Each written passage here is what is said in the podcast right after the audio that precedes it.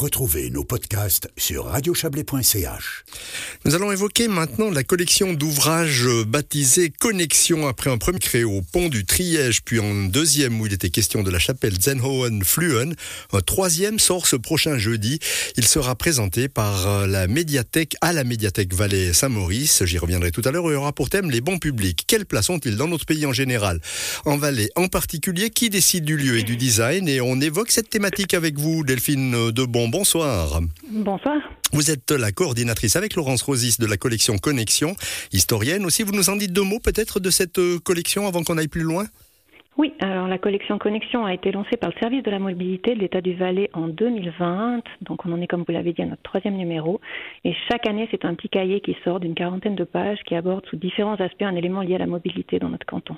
Alors pourquoi les bons publics pour ce troisième volume de la collection qui comprend une quarantaine de pages, hein, ce troisième volume? Alors peut-être parce qu'on aime faire des pas de côté, mais euh, surtout parce que les une bonne idée. Merci. Parce que les bancs publics aussi ben, font partie en fait du paysage de la mobilité. Euh, il y en a partout où il y a mobilité, sur les trajets piétons en ville, à la montagne, dans les gares pour attendre son train, le long des routes de colle, sur les aires d'autoroute, et j'en passe. D'accord. Que, que, propose cet ouvrage? Je crois qu'on on y découvre pas mal de, de petits exemples, hein, euh, de, des bandes ici ou là, pas forcément euh, dans la cité. Exactement. Donc euh, l'idée c'est de, porter différents regards en fait sur le bon public, montrer différentes sensibilités aussi. Donc on a par exemple un texte d'écrivain euh, écrit par Pierre-André Mélite, un regard d'une photographe, Florence Suffray, une sociologue, un spécialiste du design, des personnes engagées dans la planification, et pour prolonger le tout, pour le public, une balade autour de la thématique. Alors on va parler de, l'aspect un peu sociologique du banc public. Y a-t-il d'abord une, tradition du banc public? Est-il suisse ou est-il universel? Alors, je pense que le banc public est universel. Après, c'est vrai que j'ai interviewé euh, pour ce numéro une sociologue, Renate Albrecher, qui est spécialiste des bancs publics, euh, qui est autrichienne. Et pour elle, vraiment, elle voit dans euh, le banc public en Suisse euh, une tradition particulière, un lien particulier euh, du peuple suisse à ces bancs et une densité de bancs plus élevée qu'ailleurs. On peut le dire, hein, le banc public cristallise l'instant immobile, contemplatif. Est-ce qu'on ose encore évoquer l'immobilité dans un monde où tout va si vite? Alors je crois que c'est peut-être un devoir justement.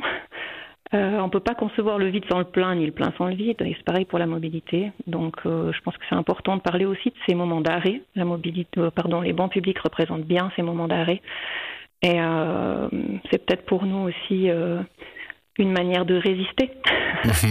une belle manière de résister, on va dire. Dans notre esprit, les bancs publics Delphine de Bon ont un aspect sociologique, hein, on l'a dit, on s'y rencontre, convivialité, on se parle, comme au bistrot finalement. C'est toujours le cas aujourd'hui que oui. Euh, entre autres, le banc public, c'est un lieu de convivialité qui permet un échange simple avec un inconnu, sans avoir d'attente, ou alors de passer un instant entre amis, lors d'une pause repas, par exemple. C'est pas devenu impersonnel? Non, je crois pas. Euh, on peut aussi, sur un banc public, rechercher tout autre chose, rechercher un moment de calme, s'isoler, contempler, mais à mon sens, ça a toujours été le cas. Est-ce que le banc public a diverses fonctions? Oui, alors en effet, le banc public a plein de fonctions différentes selon les usagers. Euh, on peut le voir on peut l'utiliser pour faire une pause pendant un trajet. Je crois que c'est une des fonctions principales souvent, euh, un trajet à pied ou un trajet en voiture finalement, euh, pour poser ses sacs de course par exemple quand on est fatigué. C'est aussi ben, un lieu de convivialité, comme on l'a dit, un lieu pour manger son sandwich. Enfin voilà, il y a vraiment un lieu pour contempler évidemment, un lieu de lecture. Voilà, il y a énormément d'usages possibles. Est-ce que, est-ce que je me trompe si je dis qu'on voit relativement peu les jeunes sur les bancs publics? Peut-être parce qu'ils préfèrent se cacher un petit peu. Peut-être. Non, je crois pas. Je crois qu'en ville, par exemple, euh, les jeunes investissent aussi ces espaces. Euh, on, bon, bon, moi qui suis de la région de Sion, je le vois bien dans cette ville, en tout cas. Qui décide du lieu et du design? On doit penser à tout, quoi. le confort, le paysage à voir, l'intégration dans le lieu choisi. Il y a, il y a des réflexions autour de, de ces questions-là, par exemple dans le cadre du, du service valaisan de la mobilité, pour lequel, euh, à quelque part, vous, avec lequel, quelque part, vous collaborez? Oui, alors c'est une question qu'on s'est posée. On a été de, donc de poser la question au service directement.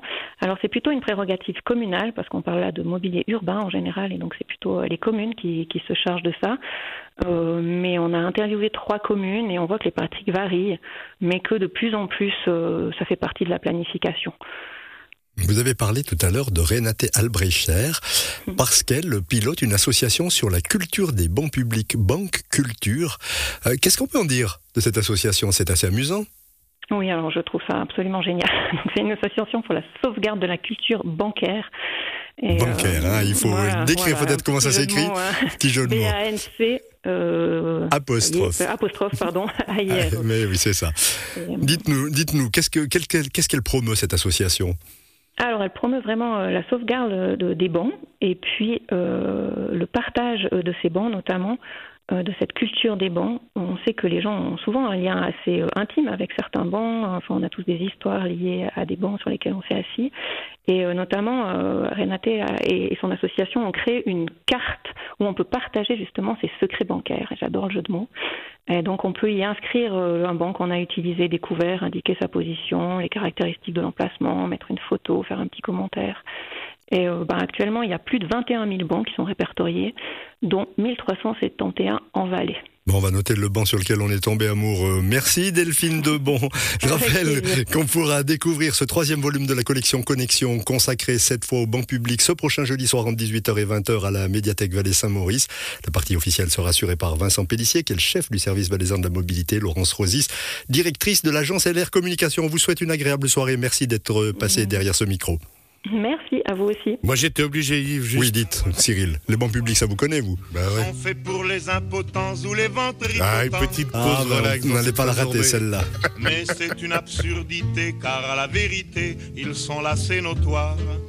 Pour accueillir quelque temps les amours débutants. Les amoureux qui se bécotent sur les bancs publics. Bancs publics, banc public, en se foutant pas mal du regard au Allez, je vous laisse passer à la suite. Ouais.